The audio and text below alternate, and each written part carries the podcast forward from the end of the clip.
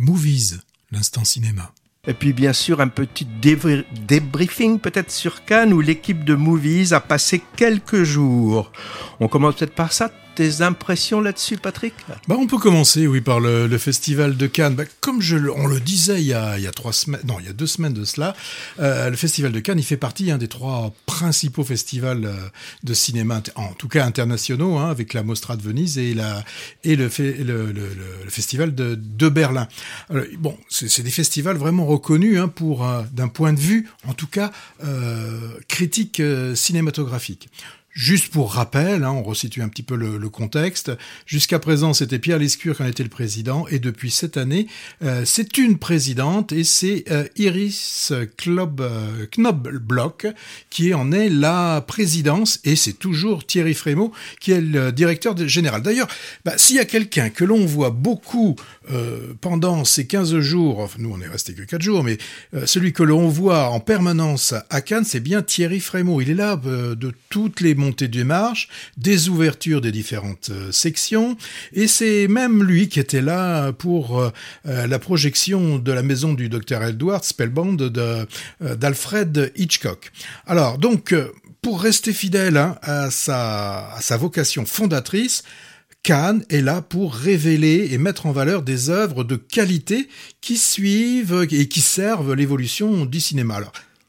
Ainsi, rares sont les films un petit peu convenus, et il faut le, remarquer, même si on en a vu une ou deux, euh, les, typiquement, les comédies sont assez rares euh, à Cannes. Alors, Cannes, hein, bon, il y a un côté euh, paillette, côté montée des marches, mais c'est surtout quand même, ça reste, hein, et ça faut le, rappeler, un festival d'une grande exigence hein, au niveau de, la, de la sélection, et c'est le, le moment où un maximum de professionnels vont pouvoir voir sur une quinzaine de jours la production qui va être la production, enfin en tout cas ce qui va arriver au niveau de la distribution euh, dans, dans les salles. Hein. Alors même pour certains, hein, euh, deux jours avant Cannes, typiquement les exploitants des cinémas euh, de l'AFCAE, hein, euh, l'Association française des cinémas d'ARDC, eux arrivent deux jours avant et ont la possibilité de voir des, des différents films qui vont être présentés quelques jours après dans les dans les sections. Pour savoir s'ils les prennent dans leur circuit. Ben oui, ça je oui parce que un, exploitant, il, a deux yeux. Il y en a un, bah, l'œil du cinéphile parce que bon, euh, ceux qui sont dans les cinémas à en tout cas sont forcément, enfin quasiment obligatoirement des, des, des cinéphiles. Donc ils ont un œil cinéphile et puis ils ont un œil exploitant et ils se posent en, en permanence la question est-ce que ce film est pour le public de mon cinéma? Je connais un petit peu ce qui peut euh, intéresser euh, euh, mes, mes, spectateurs. Donc, est-ce que, au-delà du fait que l'œuvre que je viens de voir est une œuvre intéressante cinématographiquement parlant, mais trouvera-t-elle finalement de l'audience dans, dans ma salle? Alors, Hervé euh, et moi, nous étions accrédités comme des représentants de la, presse audiovisuelle. Et il faut reconnaître que le festival fait une part belle aux journalistes, hein, donc qui viennent vraiment du monde entier, puisqu'il y a à peu près, simplement au niveau euh, journaliste, environ 4000 euh, journalistes presse écrite et presse audiovisuelle qui sont accrédités. Et c'est vrai que on est on peut dire choyé euh, par euh, par le festival. Typiquement, il y avait un endroit où on aimait bien se, se retrouver euh, Hervé et moi. C'était ce qu'on appelle la terrasse des journalistes, qui nous permettait entre deux films de s'écarter un petit peu de, de la ruche, hein, qui est le, le palais du festival, et de boire tranquillement un café ou peut-être à certains moments de faire une petite pastille pour pour la radio. Bon, s'il y a une chose qui un, objet que l'on est obligé d'avoir lorsqu'on est à Cannes, c'est son téléphone portable. Non pas pour téléphoner, mais pour pister toutes les places euh, disponibles que l'on va trouver pour les projections. Alors s'il y en a qui sont dures à obtenir, hein, c'est bien celle du, Grand Théâtre Lumière, hein, donc une, une belle salle, hein, une salle de 2300 places, les salles les plus courues. Je vous dis tout de suite, si vous souhaitez aller à l'avant-première d'Indiana Jones, c'est quasi impossible. D'ailleurs, nous, on n'a pas réussi. Alors, aussi, à l'extérieur du, palais, les choses intéressantes. Le long, il y a les fils, le long des files d'attente, parce qu'on passe beaucoup de temps dans les files d'attente. Hein. Alors, soit on a de la chance, il y a du soleil, soit on en a moins et il pleut. Et on a autour de nous recherche d'invitation. On, se croirait soit à Roland Garros, soit, je sais pas, la finale d'une Coupe de France ou une Coupe du Monde devant devant un, un stade.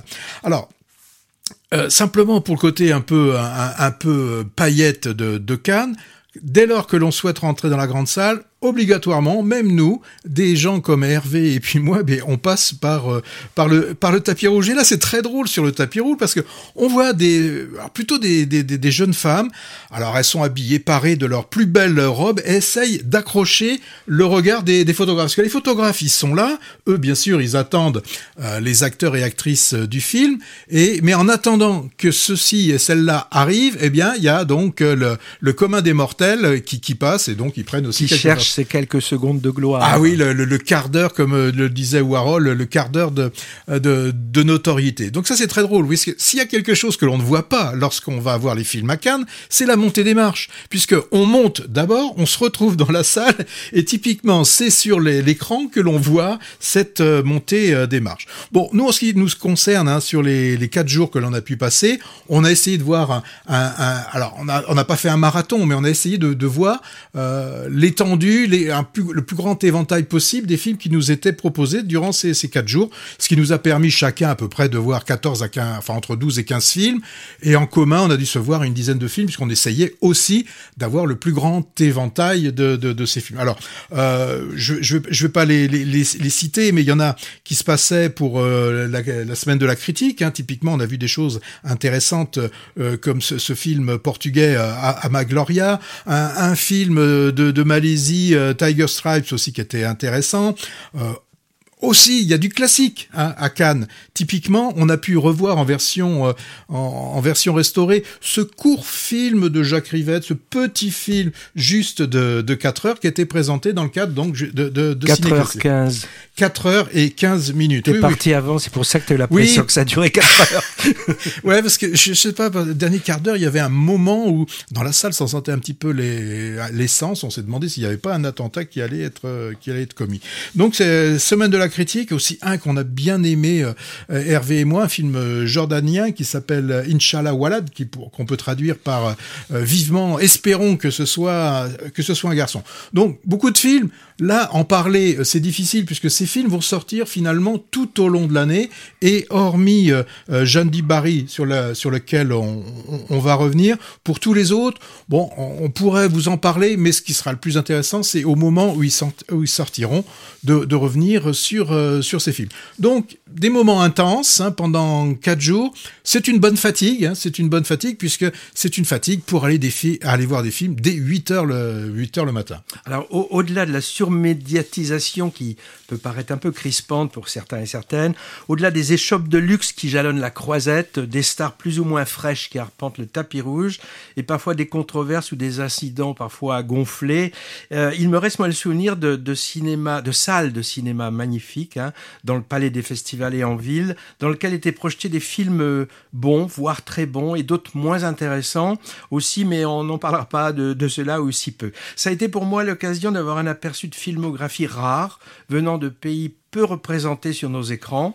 Bah, tu disais un film venant de Jordanie, un autre de Malaisie, un du Québec ou de la Hongrie, par exemple. Moi, j'ai essayé de piocher dans les quatre sections du festival et j'en retiens quand même un film de chaque en compétition officielle, une immersion accompagnée de Sean Penn dans un SAMU de Brooklyn. Mm. Génial jusqu'au dernier quart d'heure. Oui. Ça s'appelle Black Flies. Mm. Dans la section Un certain regard, de la science-fiction très originale et maîtrisée avec Le règne Animal. Je pense que quand il sortira, on en parlera beaucoup de celui-là.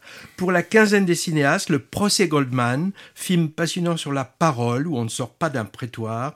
Et pour la semaine de la critique, tu, l'as signalé, un drame intimiste superbe à hauteur d'enfant qui se déroule au Cap Vert, c'est Ama Gloria. Je m'étends pas plus, on attend qu'il soit en salle pour vous en causer en détail et sera sans doute le cas de, ces quatre-là. Mais quand? Alors que dire encore? Bah, Cannes, c'est fatigant, surtout quand on choisit des séances à 22h30 pour enchaîner le lendemain sur une autre à 8 18h30. Donc quelques jours suffisent. Je sais pas comment il fait, hein, Thierry Frémaux, hein, pour tenir le coup. Il est partout. Très diplomate, volubile, assez drôle. Tu te souviens que lors de la présentation des sélections, il nous a dit par exemple que Cannes était le seul endroit où Ken Loach accepte de porter un nœud papillon pour venir présenter son dernier drame social. Enfin, Cannes, quand même, c'est un peu cruel aussi. Hein. On y voit des, des égéries ou des gens qu'on aime bien qui ont pris un sacré coup de vieux. Moi, je pense par exemple à Boulogier, Jean-Pierre Calfon, ou Malien Souleymane Cissé, ou à dont on se dit que bah, parfois le festival de Cannes, c'est un peu le festival de Cannes et de déambulateurs. Hein. On se dit qu'on a pris un, un, coup de vieux aussi, et je suis à peu près sûr que Michael Douglas et Harrison Ford m'ont à peine reconnu derrière mes rides. voilà, à l'heure où on en cause, on ne sait encore rien des lauriers distribués, mais on saura bientôt.